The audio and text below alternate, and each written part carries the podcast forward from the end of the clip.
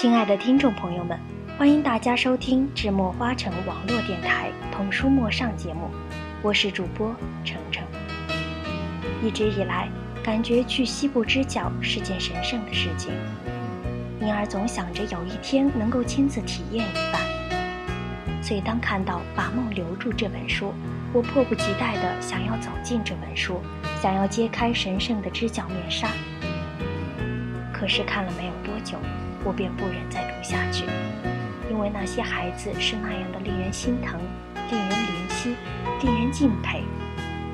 单调的黄色赋予孩子们始终如一的坚毅，黄土地带给他们的不仅仅是贫瘠和干涸，更给了他们用来寻找缤纷未来的坚守与执着。西部，这个在我们脑海中原始不发达的代名词。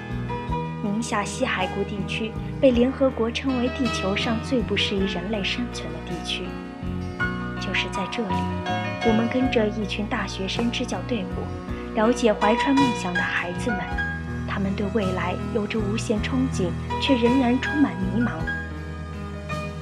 了解背负沉重生活担子的大人们，他们懂得孩子对读书、对知识的渴望，有的艰难支撑着。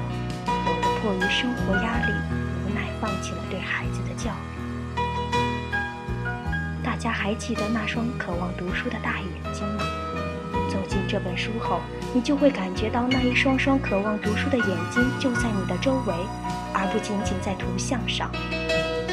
眼里充满着渴望与希冀。就是这样一群孩子，就是因为孩子们渴望学习的眼神。激励着李楠和他的队友们积极地献身于公益事业，祈求为孩子们的学习创造足够好的环境。也正是因为孩子们足够用心，才换来社会对他们的帮助。还记得书中有这样一段描写：从来没有看过这么繁多、这么明亮、这么清澈的星星了。或者说，眼前这么美丽的画面。一直以来，我都以为是如此满天星斗、晶莹闪耀的情景，只是电影、电视特效的结果。这一次，站在大地上，却仿佛能伸手触碰这些闪亮的精灵，仿佛能用嘴唇亲吻这些璀璨的宝石。李白说的：“危楼高百尺，手可摘星辰。”在这海拔三千米的西海固辽原上，我更能感受到千年前他的那份激动和不可自持。星空犹如一个嵌着无数钻石的大帽子覆在我的头顶，我很想跳一跳去够那些流光溢彩，又害怕这一切只是梦境，呆呆地仰望着，耳边响起了理查德·克莱德曼的钢琴曲《星空》的旋律。在这样的星空中。今天如钩的月亮，也心甘情愿地徜徉在这里，做一枚普通的坠饰。世间最美的景色也不过如此了。这漫天的星星，不就是一个个充满活力与激情的孩子们吗？星星散发出它的小小光芒，透过黑夜，如同白昼的阳光一般耀眼闪亮，让人感受到它的顽强拼搏、自强不息的生命力。一颗星星，一颗梦。星星装饰着黑夜，孩子们却用他们的梦撑起了属于他们的五彩天空。把梦留住，梦想是丰满的，现实是骨感的。这是虎年春晚小品《我心飞翔》里大队长的台词。这句话揭示了生活中很普遍的规律：我们每一个人都有梦想，梦想都很丰满，甚至丰满到漫无边际。但是现实却很骨感，很残酷，很吝啬，总是让许多人的梦想破灭。把梦留住，艾米丽·狄金森诗云：“我本可以容忍黑暗，不顾我不曾见过太阳。”对于这里不谙世事的小孩来说，生活却原本那样毫无光彩可言。他们躺在父辈的窠臼里，不知道人生可以精彩，连一枕黄粱的梦见过。也许真的并未曾感到痛苦。现在，支教的老师们去了，给他们带去了梦。他们终于学会告诉自己的父母，知识可以改变命运。把梦留住。不知道大家是否知道这样一个故事：倾尽全城之力帮一个孩子圆梦。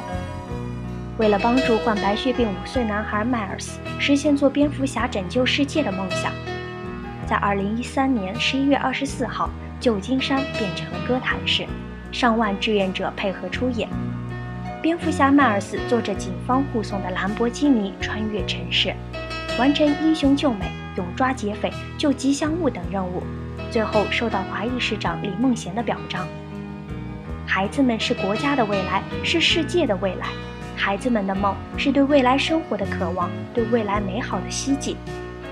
别毁了孩子们的梦。支教老师们帮孩子们把梦留住，把温暖留下。其实留住的不仅仅是梦，还有希望。只要有梦，就有希望。偏远地区的孩子，只要有梦，就有走出大山和大漠的希望，走出去再荣归故里，为自己的家乡做出自己的贡献。只要有心，就一定能够脱去贫困的外衣。就像书中可敬的支教老师说的：“把梦留住，勇敢地向自己的梦想追去，总有一天能够结出累累的果实。”梦就像一个个五彩斑斓的气球，也像天山上的雪莲，它能够让人斗志昂扬，使人在追逐梦的过程中体验激情和享受快乐。尽管追逐梦的过程也同样是充满艰辛和他人的不理解，或者是嗤之以鼻，只要我们相信自己的梦，只要我们怀着走自己的路，让别人去说吧这样的独立人格。只要我们敢想敢做，我们的梦想就一定在不远的将来某个时候等着你的归来。他一定是伸开双手的，就像一对很久没有见面的恋人一样，和我们的梦紧紧抱在一起，沉醉在此情此景之中。其实，《把梦留住》这本书向我们讲述的不仅仅是西部贫困孩子的学习生活。也不仅仅是为了赞颂一群热血青年支援西部的壮举，更不是所谓的教育公平问题。我想这本书带给我们的更多的是一种心灵的启迪和情感的宣泄。我们在物质生活极度膨胀的都市感到受挫空虚之时，还有那么多的无法满足基本温饱的人们在为其生存忧心伤神。这不能不说是作为都市人的一种失败。一种不能够正确对待生活，不能够用正确的态度为生活寻找一个出口，一个可以让大家过得更好的出口。如果每个人都能够认真的生活，也让他人能够认真的生活，那么整个社会就一定能够变得美丽一些、纯粹一些、温暖一些。在这本书的结尾，作者记录了孩子们写的信、资助申请和反馈给资助人的信。在这些信中，没有华丽的语言和优美的词藻，有的只是孩子质朴平实的语言。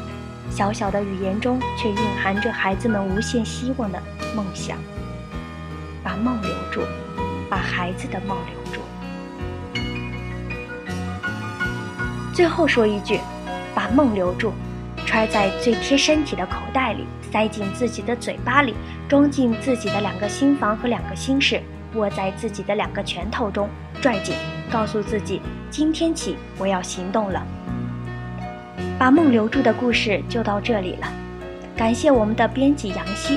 如果您喜欢智墨艺术，喜欢智墨花城电台，可以加入我们的官方 QQ 群：一八五二三五五九五。如果您对我们的电台感兴趣，也可以加入我们的电台考核群：三零四二五四六六八。感谢您的收听，我是晨晨，让我们下期再见。